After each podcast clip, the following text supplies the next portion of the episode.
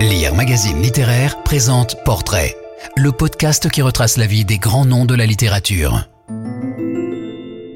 Albert Camus, un homme droit dans la lumière.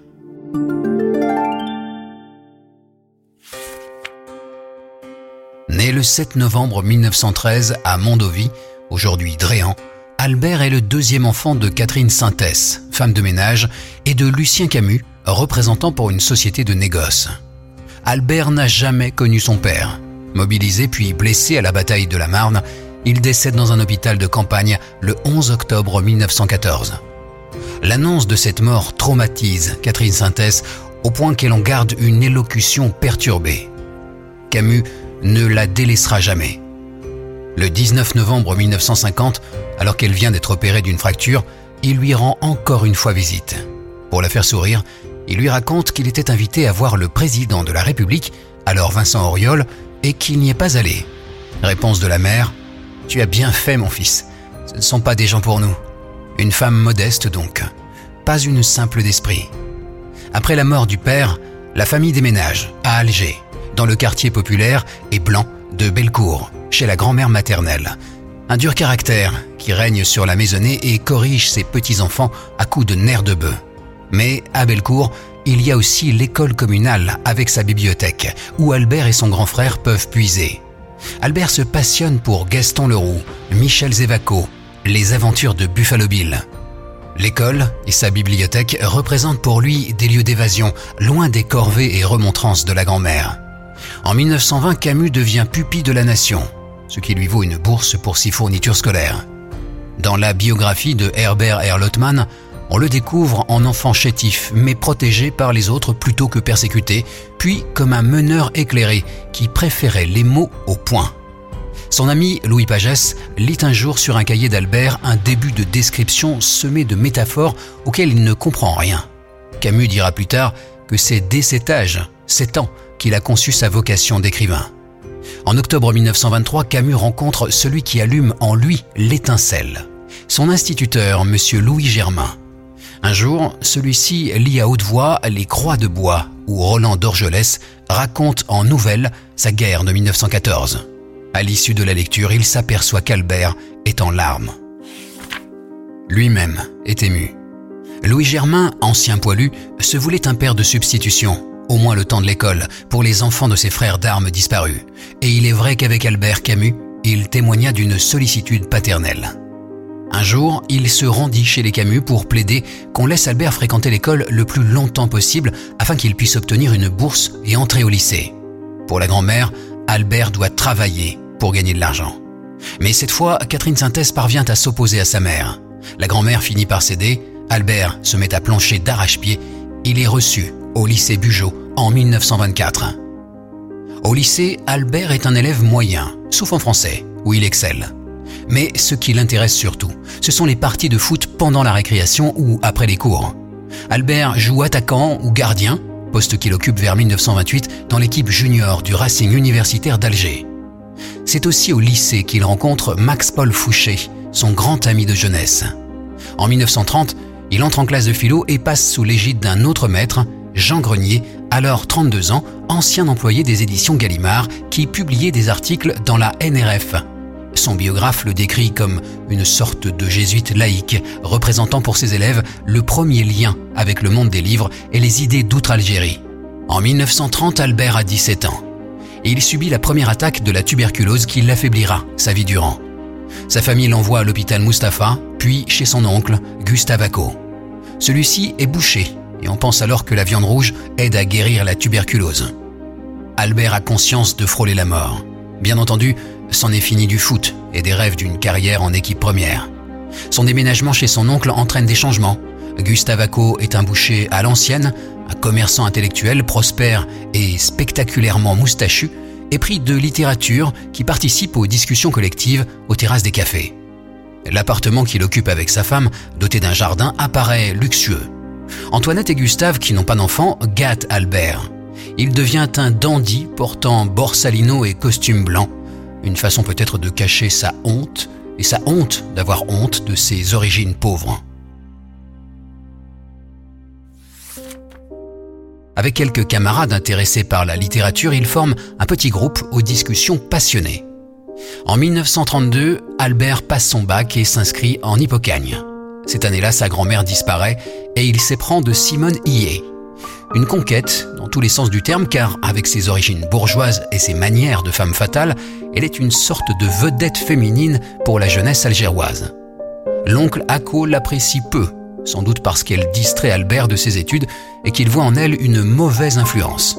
Il se trouve aussi que Simone Hillet est morphinomane. Camus l'épouse en 1934 et se sépare d'elle en 1936 lors d'un voyage en Europe quand Camus intercepte la lettre adressée à sa femme d'un amant médecin. Cette trahison s'ajoute à une déception. Camus, qui a terminé son mémoire, s'est vu interdire de passer l'agrégation en raison de sa mauvaise santé. De 1932 à 1936, Camus se trouve d'autres joies, d'autres fraternités. À l'université d'Alger, qu'il intègre en 1933, il devient un étudiant qui impressionne ses professeurs et le meneur d'une bande d'esthètes qui prônent entre eux le vouvoiement.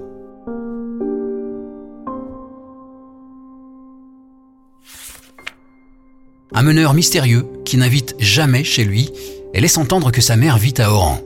En 1935, il adhère au Parti communiste. Un mariage de raison. Albert n'est pas marxiste, mais veut défendre les humbles et les musulmans.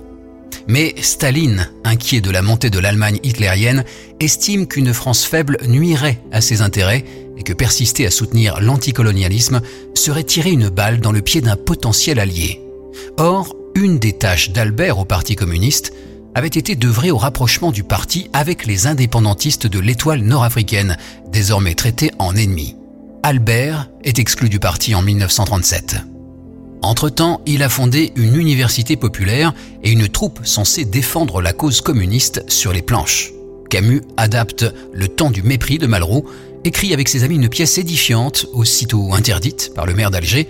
Le texte, qu'Albert juge littéralement mauvais mais politiquement utile, sera publié par un éditeur nommé Edmond Charlot.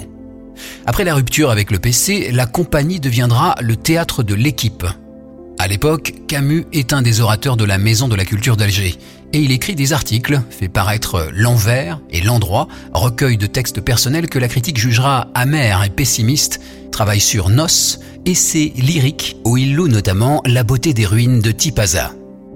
Ses amis le voient faire feu de tout bois et s'épuiser.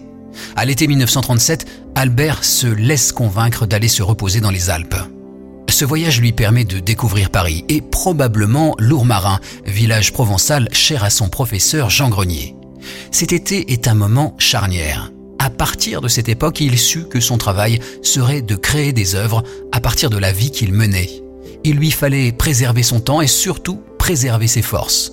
Pour l'instant, il en est à prendre des notes pour La mort heureuse, roman avorté qui préfigure l'étranger. L'étranger paraît en juin 1942, après avoir enthousiasmé tous ses premiers lecteurs. Des années plus tard, Camus dira sa lassitude d'être toujours réduit à ce seul roman. Pour l'heure, L'étranger, suivi du mythe de Sisyphe, en octobre, fait de lui une demi-célébrité riche de promesses. C'est en 1942 qu'Albert devient Camus. Puis il rejoint la rédaction de Combat, le quotidien clandestin de la résistance. Il devient aussi lecteur chez Gallimard et intègre ainsi le monde gris de l'édition française sous l'occupation où se côtoient des résistants comme Malraux et des collaborateurs comme Drieux-La Rochelle. Chez Gallimard, l'influence se partage entre les ex-surréalistes, Queneau, Bataille et autres, et les membres du groupe de Pontigny, Gide, Malraux, Valéry, Claudel. Camus n'appartient à aucune coterie, ce qui l'expose. La famille Gallimard, qui voit en Camus l'avenir, le fait entrer au prestigieux comité de lecture.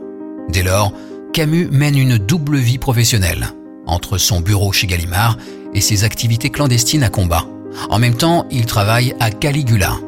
C'est aussi l'époque des discussions au Flore avec Sartre et Simone de Beauvoir, des fiestas chez Léris, Bataille ou Sartre.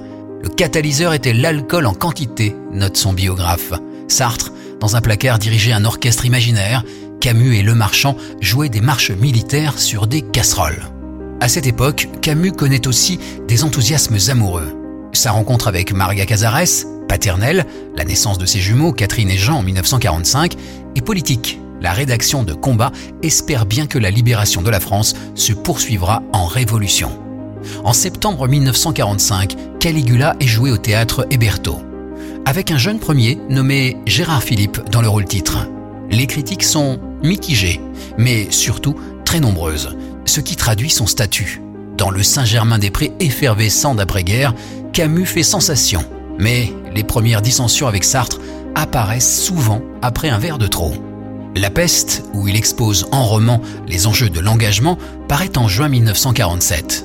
À l'automne, 100 000 exemplaires en sont écoulés. Le succès ne change pas Camus, qui n'a que peu d'intérêt pour l'argent, mais il change sa vie. La renommée est peut-être un malentendu, mais elle permet de se faire entendre. Camus se sert de la sienne avec générosité et souvent discrètement. Dans la liste de ceux qu'il a défendus se lisent en creux la plupart des causes du XXe siècle. Camus soutient entre autres le pacifiste américain Gary Davis, qui se veut citoyen du monde, et les républicains espagnols, internés dans les camps russes. Plus tard, il écrira au Premier ministre grec pour faire libérer les intellectuels grecs de gauche, interviendra en faveur de Victoria Ocampo, incarcérée par le pouvoir argentin, défendra les ouvriers grévistes de Berlin-Est et des nationalistes algériens menacés par la peine de mort. Ses engagements sont toujours conformes à ses principes. Camus veille à ne jamais se compromettre avec la gauche stalinienne, même quand il défend les mêmes causes. Cela lui vaut des ennemis de toutes parts. En 1949, à son retour d'un voyage en Amérique du Sud, la maladie le reprend. Camus part se reposer au Chambon-sur-Lignon, où il termine les justes et commence un traitement plus efficace et moins douloureux que les infiltrations. Il finit par prendre un congé d'un an de chez Gallimard, s'installe à Cabri dans les Alpes-Maritimes, puis dans les Vosges.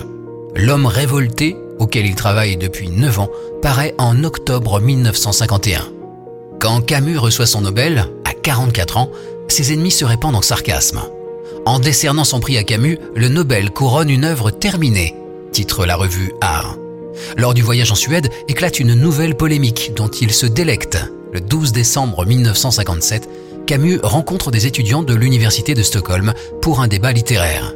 Une seule question concernant son œuvre littéraire lui est posée, puis la discussion vire politique. Un jeune musulman interpelle Camus. Pourquoi intervient-il si souvent sur l'Europe de l'Est et si peu sur l'Algérie? Camus rappelle qu'il s'est toujours exprimé sur l'Algérie jusqu'au moment où lui est apparu que ses interventions ne pouvaient qu'aggraver la terreur. Il évoque brièvement ses actions en faveur des militants algériens nationalistes et il termine en disant J'ai toujours condamné la terreur, je dois condamner aussi un terrorisme qui s'exerce aveuglément dans les rues d'Alger, par exemple, et qui un jour peut frapper ma mère ou ma famille. Je crois à la justice, mais je défendrai ma mère avant la justice. Camus y formule une idée qu'il n'a cessé de manifester. Quand, sous l'influence de la politique, la justice se trahit en prenant la forme des crimes aveugles, c'est bien l'être humain qu'il faut sauver. Mais, pour une opinion exacerbée par la guerre d'Algérie, cette position est insupportable. Comme il le dira en 1958, lors d'un dîner avec des écrivains algériens, Je suis suspect aux nationalistes des deux bords. J'ai le tort pour les uns de ne pas être assez patriotes, pour les autres, je le suis trop. Ce que trop d'Arabes ne comprennent pas, c'est que j'aime l'Algérie comme un Français qui aime les Arabes et veut qu'ils soient chez eux en Algérie, sans pour cela s'y sentir lui-même un étranger. En 1958, Albert Camus se met à travailler au Premier Homme. Cette année-là, il achète sa maison à Lourmarin, un havre provençal sans touristes. Son biographe le montre finançant le club de football local en reprenant gentiment ce qu'il appelle maître il travaille à un nouveau projet pour les planches et cherche à monter un théâtre.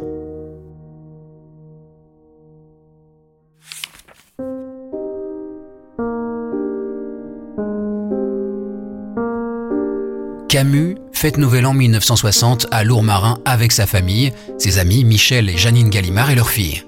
Le 3 janvier, Francine Camus et ses enfants rentrent à Paris en train. Camus monte dans la face Vega des Gallimards. À hauteur du lieu-dit du Petit Villeblevin, la voiture fait une embardée, heurte un arbre, puis deux. Projeté contre la vitre arrière, Camus meurt sur le coup. Michel Gallimard décède quelques jours avant que la presse ne commence à le traiter de fou du volant. Le tumulte des polémiques retombe, la guerre d'Algérie s'achève, et les livres de Camus continuent de se vendre et de s'attirer à chaque génération de nouveaux lecteurs qui le tiennent à raison pour des chefs-d'œuvre de littérature et des boussoles morales. Nous en sommes là.